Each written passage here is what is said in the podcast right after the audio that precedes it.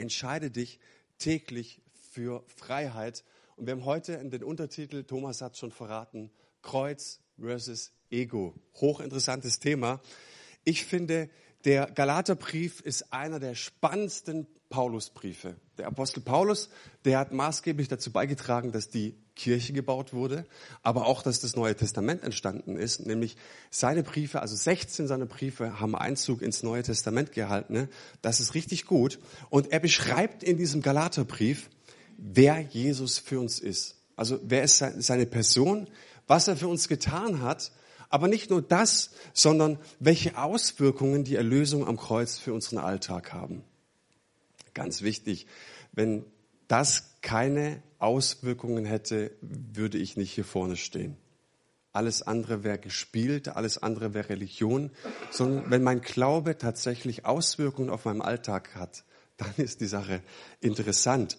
Und so heißt es dann im vierten Vers des ersten Kapitel des Galaterbriefs, er hat sein Leben hingegeben, um uns von allem Bösen zu befreien, das die jetzige Welt beherrscht und hat damit den Willen Gottes, unseres Vaters, erfüllt. Als ich den Vers gelesen habe, dachte ich, wow, also ich übersetze mal. Im übertragenen Sinne heißt es hier, wir haben einen himmlischen Vater, der hat einen Willen. Diesen Willen könnten wir übersetzen mit, er hat, sein Herz ist voll davon für uns. Und es sieht in unser Herz und es sieht, dass Menschen gefangen sind und beherrscht werden von Regelwerken, von Gesetzen, von Süchten, von irgendwelchen Festlegungen, von Unvergebenheit. Und er hat gesagt, ich muss eine Lösung schaffen. Also werde ich ihnen am Kreuz nicht einfach nur die Schuld vergeben. Was heißt nicht einfach nur? Ist ja schon gigantisch genug. Aber ich möchte ihnen ein Leben ermöglichen, das voll in Freiheit gelebt werden kann. So. Und wenn du, wenn du in, in dein eigenes Herz schaust oder wenn du in die Welt rausschaust, wie viele Menschen laufen tagtäglich mit Festlegungen über sich rum, Festlegungen, die vielleicht im Elternhaus getroffen wurden, Festlegungen wie zum Beispiel, die wir über uns selbst getroffen haben. Ich kann nicht, ich bin nicht, ich bin es nicht wert, äh, ich bin zu klein, zu, zu, zu dick, zu, zu hässlich, was auch immer.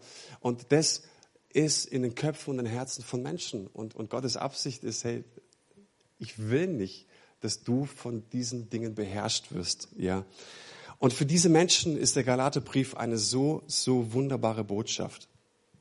Ich will an der Fra also an dieser Stelle mal eine konsequente Frage stellen. Was ist Freiheit eigentlich? Oder Freiheit zu was denn? Also wenn wir so, wir so frei, frei, frei, ist einfach nur, dass wir ein schönes Gefühl haben? Oder bedeutet ähm, Freiheit auch, ich habe die Option, etwas ganz Maßgebliches zu tun?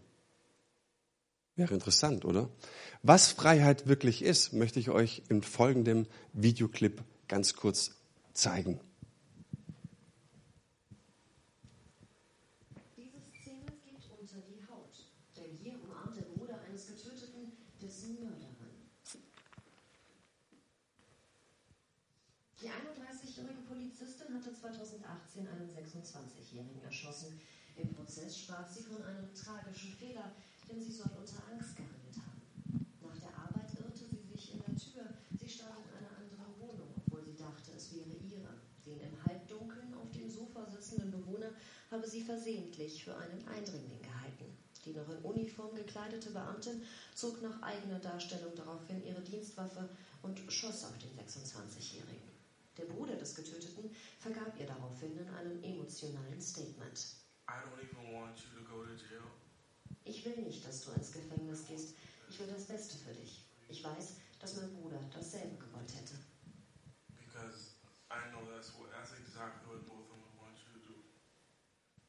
Nach dieser Vergebung umarmte er die Mörderin seines Bruders. Die Geschworenen hatten sie vorab schon für schuldig befunden. Sie soll zehn Jahre hinter Gitter.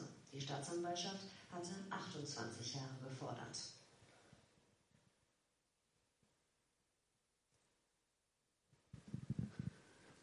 Ja, ging es am Wochenende durch die sozialen Medien und durchs Netz. Freiheit, also wofür Freiheit eigentlich? Um genau das zu tun. Wie würden unsere Familien aussehen, wenn wir diese Freiheit ausleben würden, wenn wir frei werden zu vergeben? wenn wir frei wären, sogar den Mördern unserer Geschwister zu vergeben. Wenn wir über Freiheit reden, reden wir nicht über irgendeine Bilderbuchfreiheit, sondern wir reden über eine richtige Freiheit, über eine wahre Freiheit. Dass ich frei bin in meinem Herzen, ne, Dinge zu tun, die Gottes Absichten entsprechen. Und Gottes Absichten sind nicht, dass wir nicht mal mit unseren Kindern reden, dass wir nicht mal mit unseren Eltern reden, dass wir so viel Streit und Zank innerhalb von Gemeinden haben. Okay? Das ist Freiheit. Was ist Freiheit noch? Lasst uns mal drüber, drüber nachdenken. Ja? Also Jesus hat uns nicht nur unsere Schuld vergeben, sondern auch wirklich ein Leben in Freiheit ermöglicht. Und spätestens an dem Punkt müssen wir sagen, wenn wir dieses Video gesehen haben, diese Freiheit könnte ich selbst mit aller Kreativität und mit aller Hingabe und aller menschlichen Anstrengung nicht erwerben, weil mein Herz gefangen ist. Das heißt, es muss einen geben, der mich aus diesem Gefängnis rausholt, mich in Freiheit versetzt, um genau das zu tun. Du kannst dich nicht selbst erlösen, du kannst dich nicht selbst kreuzigen, ja? Das geht schon mal rein technisch nicht. Die erste Hand würde funktionieren, aber dann wird es schwierig und rein geistlich geht es schon zweimal nicht. Du kannst dich nicht selbst erlösen und die Botschaft heute, morgen ist, du musst es auch nicht. Du musst dich nicht selbst am Schopf packen und aus dem Sumpf rausziehen. Und ich möchte darüber sprechen, nicht wie komme ich in diese Freiheit, sondern wie bleibe ich in dieser Freiheit, die uns in Christus geschenkt ist. Wenn du Jesus Christus angehörst, hast du diese Freiheit. Er spricht es dir zu in seinem Wort. Jetzt nochmal, was ist Freiheit? Ich habe mal im Lexikon geschaut und da heißt es, Freiheit ist die Möglichkeit, ohne Zwang zwischen verschiedenen Optionen auswählen zu können. Okay, das entspricht unserem Zeitgeist viele Optionen so lang wie möglich offen halten. Ich will wählen. Die Theologie spricht aber hier von einer negativen Freiheit. Negativ ist sie deshalb, weil ich in einem Zustand bleibe, der mir möglichst lange viele Optionen offen halten will. Aber richtige Freiheit ist, positive Freiheit ist, wenn ich diese Freiheit auch nutze und mich entscheide. Ja, so ähm, mal Beispiel. Meine Frau, die hat mich letztes Jahr zur Adventszeit zum ähm, Zutaten holen geschickt für Gutzle, also Plätzchen, ja. Ich krieg da die Krise. Du stehst da im großen Supermarkt, ja, Backpulver steht auf dem Zettel. Jetzt gibt's da fünf verschiedene Backpulver. Dann Haselnüsse, gehackt, gerieben, was es da alles gibt für Haselnüsse. Unglaublich. Und dann auch andere zu, und von allem irgendwie so drei, vier Stück. Und dann fängst du an zu lesen und was ist jetzt billiger, wie viel Gramm sind da drin und so weiter. Aber das lieben wir, das sagen wir. Wir haben alle Möglichkeiten offen und wir wollen wählen und das ist Freiheit.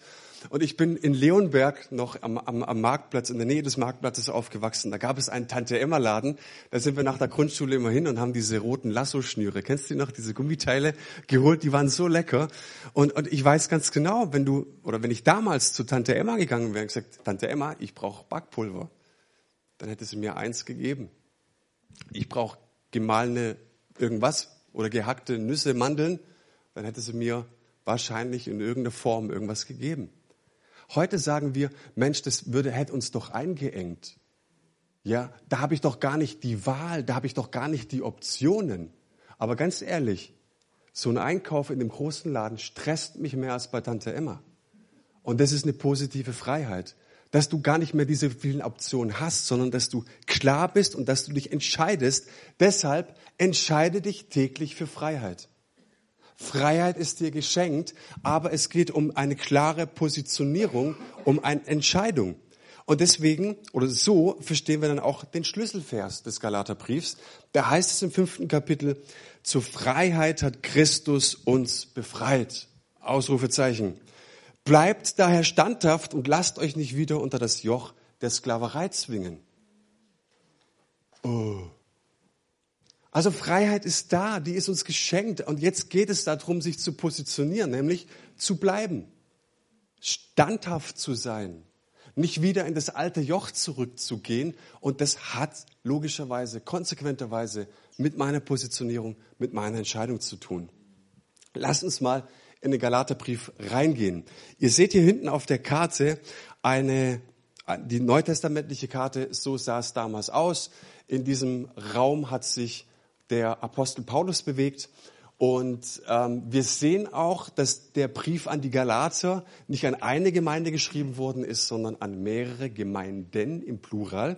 Die befanden sich nämlich in der Provinz Galatien. Das war eine römische ähm, Provinz und liegt in der heutigen Türkei. Und dieser Paulus, der besucht die nicht nur die Gemeinden, sondern der hat die selbst gegründet. Der hat sehr viele Gemeinden gegründet und auch diese Gemeinde in Galatien war er der Gemeindegründer und er hat diesen Leuten klargemacht, Leute, ich bin Jude, ich war mit Jesus unterwegs und wir dachten immer, das Heil ist, kommt vor den Juden und ist für die Juden. Wir haben aber erkannt, diese rettende Botschaft von Jesus, diese gute Nachricht, die ist nicht nur für uns Juden da, sondern für die ganze Welt. Und das hat er verkündet. Gott liebt diese Welt und deswegen bin ich hier und gründe Gemeinde. Und seine Botschaft hatte folgende Essenz. Jesus plus Glaube gleich Leben, gleich Freiheit. Und wir werden sehen, dass es gar nicht so einfach ist. Aber was er verkündet ist, da gibt es einen, der am Kreuz gestorben ist für deine Schuld. Da gibt es einen am Kreuz, der, drei, der ist gestorben, der wurde ins Grab gelegt, der ist auferstanden und er lebt bis heute. Er lebt und Menschen können ihn erfahren.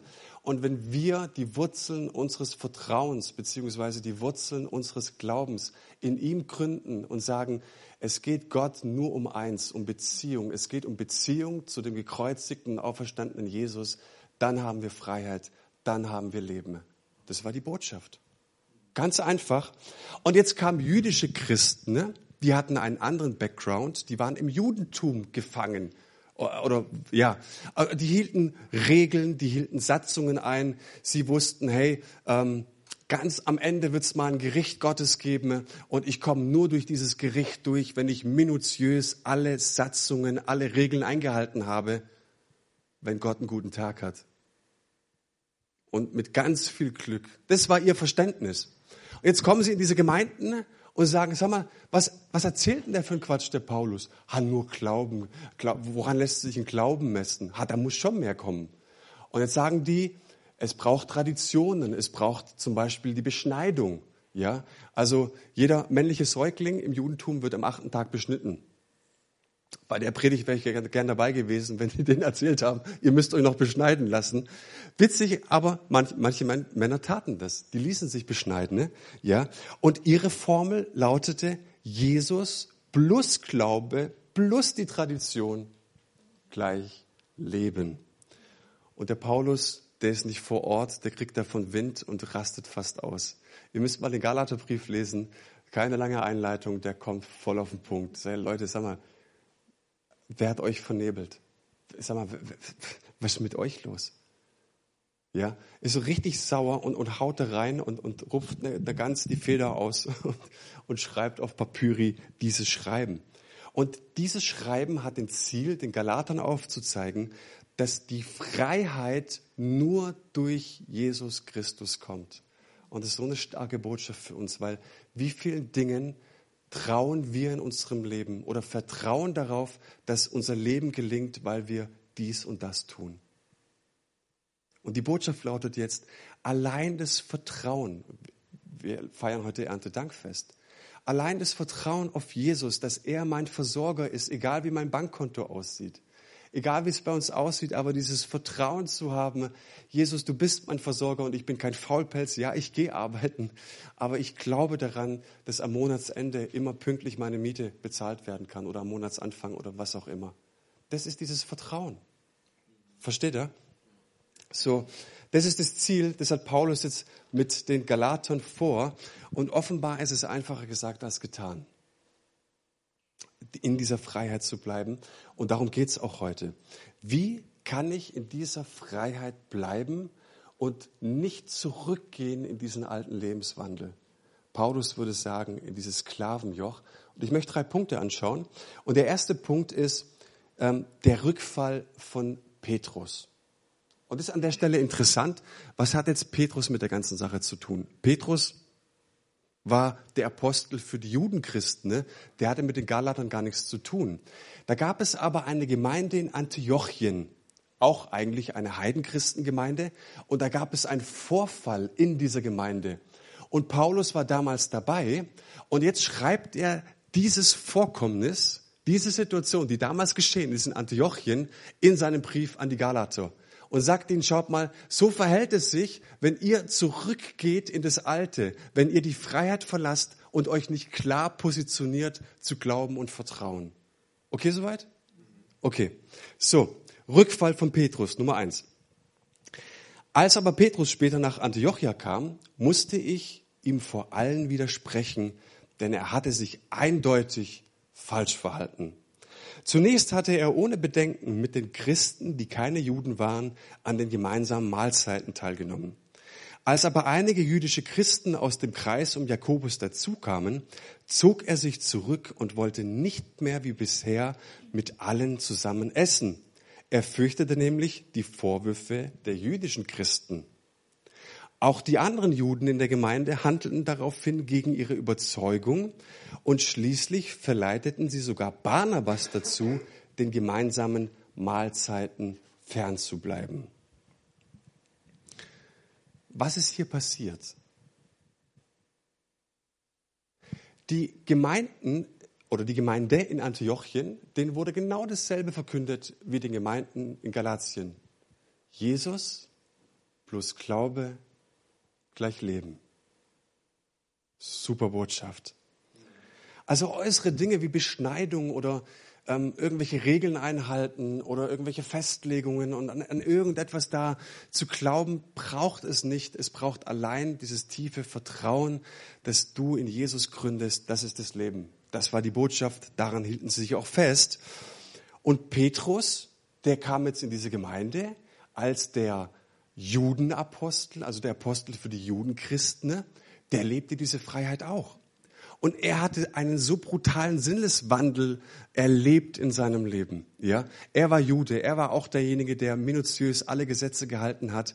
Und dann hat er Jesus erlebt. Und da gab es eine Situation, ist uns in der Apostelgeschichte geschildert, wie er auf einmal eine Vision bekommt. Das heißt, Gott hat sein, sein Mindset, hat sein, sein Paradigma sowas von gesprengt und geweitet, ja, dass er auf einmal Wunder erlebt hat und erkannt hat, hey, diese gute, rettende Botschaft ist nicht nur für das Judentum, sondern auch für alle Leute.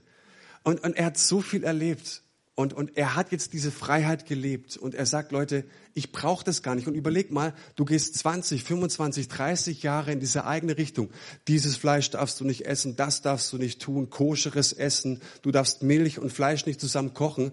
Auf einmal taten die das, weil sie gesagt haben, das gilt nicht mehr für uns. Wir glauben und vertrauen jetzt an Jesus. Und die Freiheit hat er jetzt wirklich gelebt auch. Und jetzt saß er mit den Heidenchristen in Antiochia zum Mittagessen beispielsweise. Und er erzählt wahrscheinlich die Wahnsinnsgeschichten, die er mit Jesus erlebt hat. Er sagt, Mensch, was wir mit Jesus erlebt haben. Und dann hat uns Jesus mal ausgesandt mit den 70 anderen. Wir haben Dämonen ausgetrieben. Leute, wisst ihr, ich bin schon eine Nummer hier. Wow, Petrus, Wahnsinn, cool, schön dich hier zu haben. Und auf einmal kommen da so ein paar Judenchristen, die kennt er aus Jerusalem um die Ecke. Und auf einmal wird er ganz leise. Und er merkt auf einmal, oh oh, wenn die mich hier sehen mit denen, guck mal, was ich hier esse, wird's eng. Warum? Diese Leute, die haben zwar auch an Jesus geglaubt, aber die haben verkündet, Jesus plus Glaube plus Tradition gleich Leben. Jetzt war der ja von den Leuten auch eingesetzt worden als Apostel für die Judenchristen.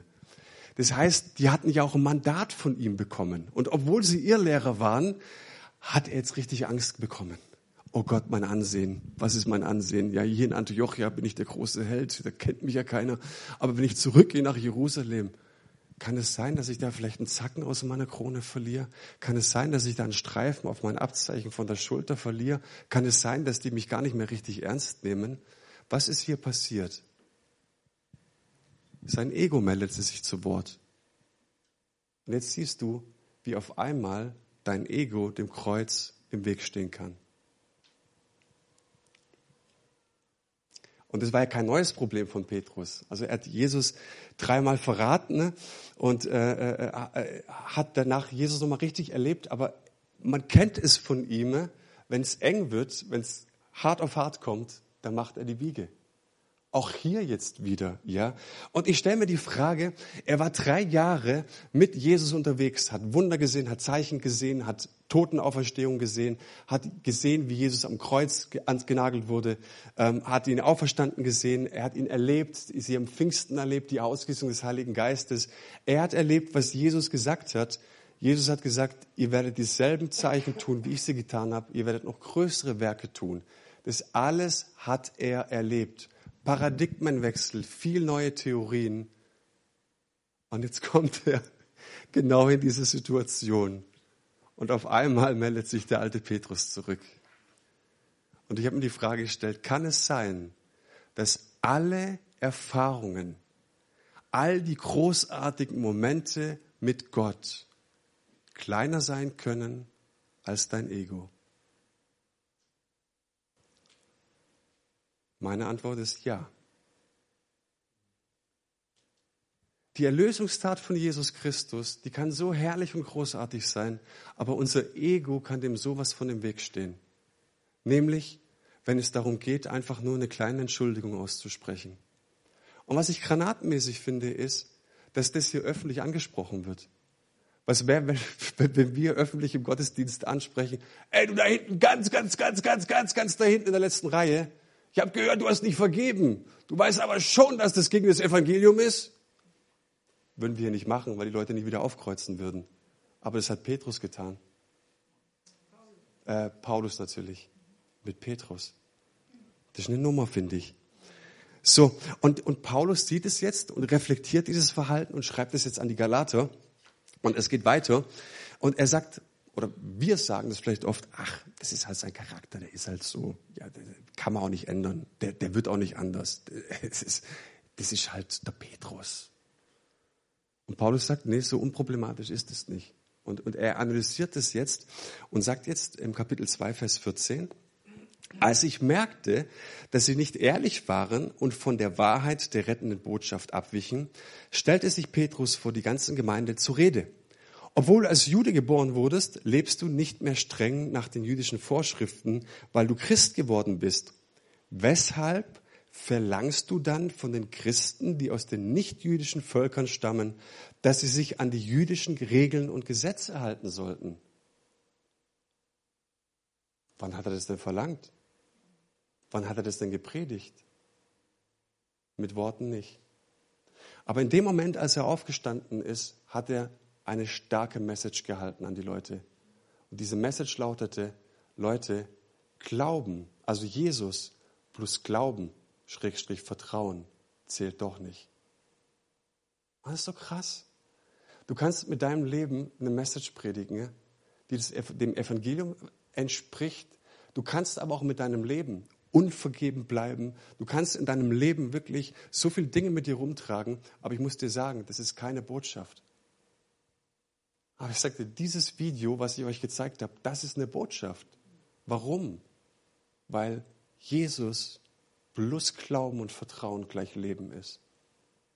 Wir predigen alle mit unserem Verhalten, mit unserem Leben eine großartige Predigt oder eine erdrückende Predigt. So, es hat mal jemand gesagt, der Kirchenvater Augustinus, wenn nötig, auch mit Worten. Ja. In dem Moment, als er aufgestanden ist, hat er eine gegenteilige Botschaft verkündet. Und das ist da nicht so, ha, das ist, das ist er halt, so ist der Petrus halt. Der kann nicht mehr ändern. Aber wir sollten schon ein bisschen überlegen, was, wie wir auch handeln und ob wir das vielleicht auch nicht ansprechen dürfen. Beziehungsweise ich mich hinterfragen sollte, ist dieses Verhalten, was ich jetzt gerade an den Tag lege, wirklich konform dem Evangelium gegenüber? Der zweite Punkt ist, Paulus sagt über dieses Verhalten, es raubt dir selbst die Freiheit. Und ab Vers 15 lesen wir, zwar sind wir durch unsere Geburt Juden und keine Sünder, wie die Menschen anderer Völker, trotzdem wissen wir inzwischen sehr genau, dass wir nicht durch Taten, wie das Gesetz sie von uns fordert, vor Gott bestehen können, sondern allein durch den Glauben an Jesus Christus. Wir sind doch deshalb Christen geworden, weil wir davon überzeugt sind, dass wir nur durch den Glauben an Christus von unserer Schuld freigesprochen werden. Nicht aber, weil wir die Forderungen des Gesetzes erfüllen. Denn kein Mensch findet durch gute Werke Gottes Anerkennung. Und weißt du, was der Unterschied ist zu dem Verständnis, das Paulus hatte vor seinem Damaskus-Erlebnis? Also in der Apostelgeschichte wird uns beschrieben, dass Paulus jemand war, der minutiös das Gesetz eingehalten hat. Er war jüdisch. Er selbst sagt mal, Leute, mich konnte keiner schlagen von den allen. Ich war der Beste da drin. Ich habe das so, so krass gelebt. Ich war so krass da drin. Und die Vorstellung von Paulus oder von den Juden ist folgende. Irgendwann mal wird der Mensch vor Gott stehen. Das nennen wir Gericht. Und dann wird abgerechnet. Und dann wird es ein Buch aufgeschlagen und alles wird vorgelesen, was du getan hast. Und wenn du ganz, ganz, ganz genau das Gesetz gehalten hast und wenn du für deine Schuld auch regelmäßig in guter Höhe geopfert hast, dann an einem guten Tag Gottes mit ganz viel Glück kommst du vielleicht durch. Das war das Gesetz. Was für ein Leistungsdruck. Was für ein ständiges Ich muss und ich muss. Und wenn du heute durch Jerusalem läufst, tu das mal. Die, die Ultraorthodoxen, du siehst es, mit was für einem Zwang, mit was für einem Druck die unterwegs sind. Ich muss mein Leben, es muss gelingen, es muss gut sein. Ja, keine Fehler machen, ja, keine Fehler machen. Hey, Kinder wachsen heute so in christlichen Kirchen auf. By the way. Aber was Paulus jetzt verstanden hat, und es war nicht nur so, dass Jesus ihn vom Esel geworfen hat vor Damaskus, sondern was er verstanden hat, ich kenne das Ergebnis des Gerichtes heute schon. Und ja, es wird diesen Tag des Gerichtes geben. Und ja, dieses Buch wird aufgeschlagen. Und wisst ihr, wie das Ergebnis heißt oder das Urteil heißt? Es kann nur lauten schuldig im Sinne der Anklage. Wenn ich ganz ehrlich zu mir selbst bin, kann es nur heißen schuldig im Sinne der Anklage. Ja, ich habe sonntags gepredigt. Ja, ich war auch ein guter Kerl, auf den kommt man für sich verlassen und vertrauen. Aber all die Dinge, die ihr nicht über mich wisst, muss ich euch sagen, es kann nur schuldig im Sinne der Anklage lauten. Und dieses Urteil wird kommen. Dann wird es aber einen Einspruch geben, ne, der von Jesus kommt. Er ist unser Anwalt. Und er wird uns vorgestellt als der Löwe von Juda. Und ich glaube, dass es ein Brüllen geben wird in diesem Gerichtssaal. Er wird einen wahnsinnigen Einspruch erheben in seinem Brüllen. Und er wird sagen, stopp. Ja, schuldig im Sinne der Anklage, aber frei. Warum? Warum? Weil er zu mir gehalten hat. Weil er befolgt hat, Jesus plus Glaube gleich Leben. Er hat sein Leben gegründet auf mich. Manchmal mehr schlecht als recht, aber er hat zu mir gehalten. Der Grundtenor, die Grundmelodie seines Lebens war Jesus Christus, mein Erlöser. Und deswegen brüll ich in dieses Gerichtsurteil rein. Und dann wird der Vater dem Sohn ins Wort fallen und sagen, stopp, mein Sohn, du hast mich gar nicht ausreden lassen. Wer hat dich denn gesendet, um ihn zu befreien? Ich war es in meiner Liebe. Und Paulus kannte das Ergebnis jetzt schon. Und jetzt kannst du vielleicht sagen, was ist denn das für ein Wischiwaschi-Evangelium? Ha, da werden doch alle nachlässig. Da können wir doch tun und lassen, was wir wollen. Darf ich dir Moralapostel mal eine Frage stellen? Hast du wirklich gelernt, in deinem Herzen zu lesen? Hast du dich wirklich erkannt?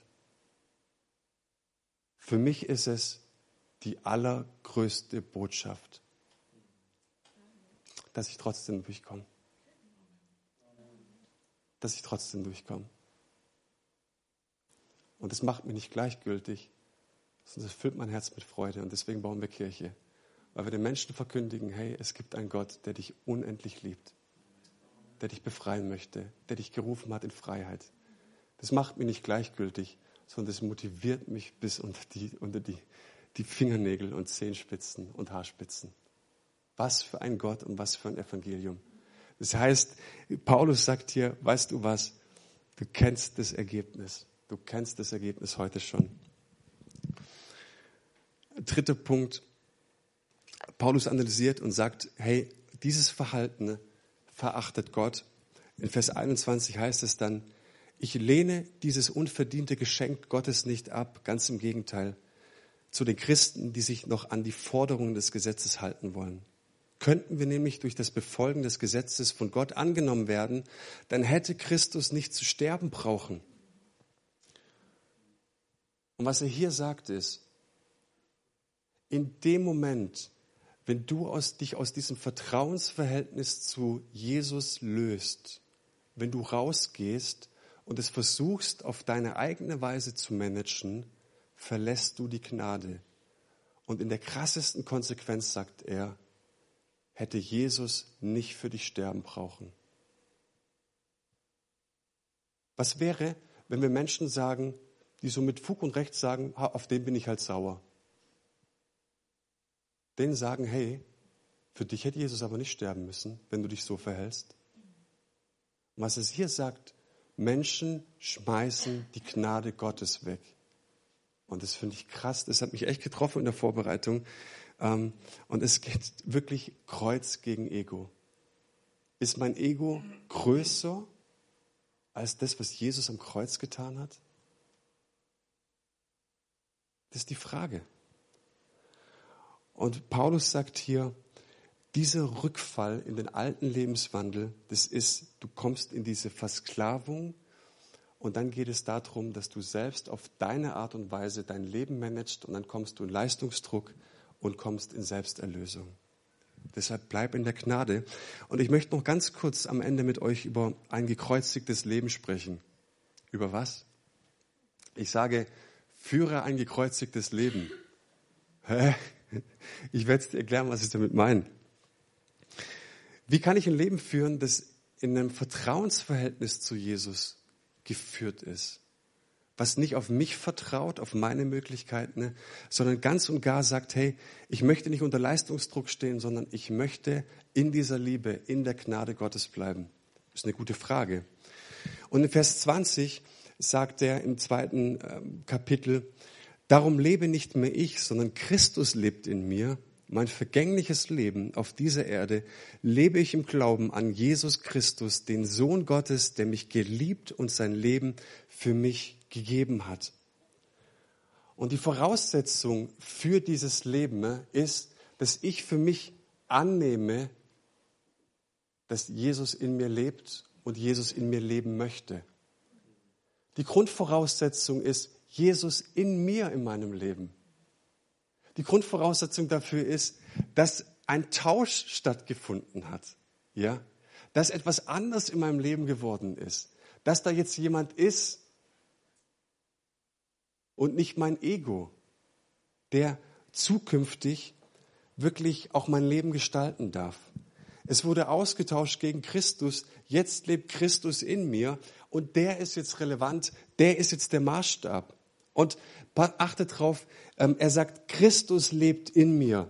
Nicht, ja, er ist auch da, er ist ein Mitbewohner, er ist eine tolle Ergänzung und ein i-Tüpfelchen, sondern er sagt, hey, nein, er lebt in mir. Er will aktiv in mir sein. Er will Dinge grundsätzlich verändern in meinem Leben. Er bewegt was. Und weil Jesus in mir lebt, darf er sich auch ausbreiten. Ne? Und weil Jesus in mir lebt, darf ich auch sagen, Jesus, du darfst mein Leben gestalten. Wie viele Menschen lassen das nicht zu? Und weiter schreibt er, mein vergängliches Leben auf dieser Erde lebe ich im Glauben an Jesus Christus, den Sohn Gottes, der mich geliebt und sein Leben für mich hingegeben hat. Ich lehne dieses unverdiente Geschenk Gottes nicht ab. Und somit sagt Paulus nicht, dass sowas wie bei Petrus nicht mehr vorfallen darf. Das kommt nie wieder vor, weil wenn Jesus in dir lebt, dann musst du perfekt sein. Dann hätten wir nämlich genau dieselbe Situation wieder. Ja? Wie viele Christen predigen oder wie viele Prediger im Christentum predigen dieses Evangelium? Ja, ja, was früher war, ist okay. Aber jetzt lebt Jesus in dir. Jetzt aber muss es klappen. Jetzt muss alles funktionieren. Hey, das ist nicht das Evangelium. Du musst nicht perfekt sein. Genau darum fügt er den Satz an. Luther übersetzt es, was ich jetzt im Fleisch lebe. Also in meiner irdischen Existenz. Und damit meint er, ich bin nicht perfekt. Ich habe noch meine Macken, ich habe meine Ecken, ich habe meine Kanten, ich habe meine Verhaltensmuster, meine Verhaltensweisen. Ja, und die sind nicht immer im Sinne Gottes. Die gibt es leider auch, aber die gibt es. Ich muss nicht perfekt sein. Nicht alles an mir ist gestorben. Schade. Manchmal dachte ich das. Mir hat jemand erklärt, wenn du dich taufen lässt, dann ist alles, alles weg. Und ich dachte, juhu, ich gehe, lass mich taufen. Und dann steigst du aus, dem, aus dem Ding und denkst so, meine Güte, der alte Kerl ist ja immer noch da. Den gibt's ja immer noch, der ist immer noch aktiv. Martin Luther hat gesagt, der alte Mensch, das Biest, das kann schwimmen. so, weil er gesagt, du müsstest wie eine Ratte in täglicher Reue und Buße ersaufen. Ja, so, aber das Biest kann schwimmen, hat er festgestellt. Fakt ist, und es ist enorm wichtig, wann immer ich falle, wann immer ich Fehler mache, wann immer ich Dinge verbocke, glaube ich, dass Jesus genügt. Und den Fehler, den so viele Menschen machen, ist, dass sie aus dieser Geborgenheit von Jesus rauslaufen und sagen, jetzt habe ich diesen Fehler schon zum 388. Mal gemacht. Jetzt muss ich mich aber anstrengen. Jetzt muss ich Gas geben. Jetzt aber richtig. Und wir gehen aus dieser Geborgenheit von Jesus raus, in Christus zu sein und machen es auf unsere Weise. Und dann sagt Paulus, lässt du dir nicht an der Gnade genügen. Das Geheimnis ist nämlich, mich anzuschauen und zu erblicken und zu sehen, ja, ich habe Fehler gemacht, ja, ich habe Dinge verbockt, aber ich bleibe jetzt in Jesus. Ich komme mit ihm ins Gespräch darüber.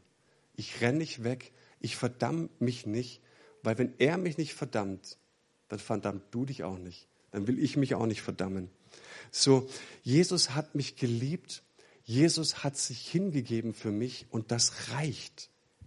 Ich muss dem nichts mehr hinzufügen. Und wie viele Menschen gibt es, die tagtäglich oder jeden Sonntag die Kirche besuchen, aber die in so einer krassen, in einem Lebenswandel stecken, voll Selbstrechtfertigung, von Wiedergutmachung und ich muss und, und ich muss leisten und Abbitte und Selbstkasteiung. Aber Paulus sagt, hey, lass dir an meiner Gnade genügen, weil wenn ich das nicht tue, dann werfe ich die Gnade Gottes weg und ich ferne mich von ihm und ich versuche mich selbst zu erlösen. Und deswegen spricht Paulus von diesem gekreuzigten Leben zu führen. Und das bedeutet, zu leben im Wissen, dass der Richterspruch aufgehoben ist über meinem Leben. Da gibt's kein Urteil, das mehr gefällt werden kann. Der Freispruch ist erteilt. Ich kenne das Ergebnis des Gerichtes. Er hat uns für gerecht erklärt. Er hat uns freigesprochen, wenn wir mit ihm leben. Und ich weiß, dass sich das mega gut anhört, aber die Praxis ist oftmals eine andere. Komm, kaum im Alltag angekommen, kommen die Anklagen. Du solltest mehr beten. Du solltest mehr zufrieden sein. Du solltest dich mehr freuen am Erntedankfest. Meinst du, ganz ehrlich, jetzt mal Hand aufs Herz, glaubst du, Gott hat dich gerne, wenn du solche Sachen treibst? Guck mal deine Gedankenwelt an. Glaubst du, Gott kann dich lieb haben, wenn man solche Gedanken hat? Du hast gesündigt. Hey, weißt du, dass wir einen heiligen Gott haben? Wie kann der mit dir in irgendeiner Art und Weise zufrieden sein? Und dann kommen die Selbstanklagen. Was machen wir? Zusammenreißen, Gas geben. Aber dann gehen wir aus der Gnade raus. Und das ist so eindrücklich. Und weißt du, bei Petrus sehen wir doch ganz klar, er hat Jesus dreimal verleugnet. Er hat dreimal gesagt, kenne ich nicht. Du? Nee, ich kenne den nicht das Krasseste, was du tun kannst. Und gut, nicht nur deinen Herrn, deinen Glauben an den Nagel zu hängen, sondern einen richtig, richtig guten Freund zu verraten. Und dann begegnet äh, Jesus später im Johannes 21 dem Petrus. Und er macht ihm die größten Vorwürfe und sagt, pass mal auf, also wie konntest du nur? Wie konntest du mich verraten? Du, du, du Verräter, du, du, echt, ich habe so viel in dich investiert, umsonst. Er hat ihm auch nicht gesagt, hey, pass mal auf, ähm, so ein Ding, das du getrieben hast, da will ich dich aber so, ab sofort jeden Sonntag hier sehen. Jeden Sonntag. Nicht um kurz vor zehn. Du bist um neun hier. Du hilfst im Kaffeeteam und gehst als Letzter raus. Okay? Was nicht verkehrt ist. Okay? So. Ich will, dass du ab sofort drei Stunden betest. Ich will ab sofort jeden Tag einen Brief von Paulus. Ja? Richtig. Eine gute Exegese. Nee, das hat er nicht gesagt. Er hat dreimal Der Luca darf nach oben kommen. Er hat dreimal gefragt, liebst du mich? Was war denn mit dem Verrat? Und du siehst, worum es Jesus hier geht. In der letzten Konsequenz. Um Beziehung. Um Vertrauen. Um Glauben. Dass die Wurzeln unseres Vertrauens voll und ganz in ihm gegründet sind. Ja, aber was ist denn mit dem Mist, den ich verbockt habe? Ja, ja, zu, zur rechten Zeit werden wir auch darüber reden. Aber worum es ihm geht, selbst im, im, in den schlimmsten Situationen unseres Lebens, wenn du wirklich alles verbockt hast, ihm geht es um Beziehung. Liebst du mich? Und das ist so ein krasser Unterschied. Lass dir an meiner Gnade genügen. Und es ist noch krasser als Gericht. Das ist noch krasser, als mit Prügel zu kommen. In den Situationen, wo du gemerkt hast, jetzt habe ich es echt verspielt. Und er dir sagt, lass dir an meiner Gnade genügen.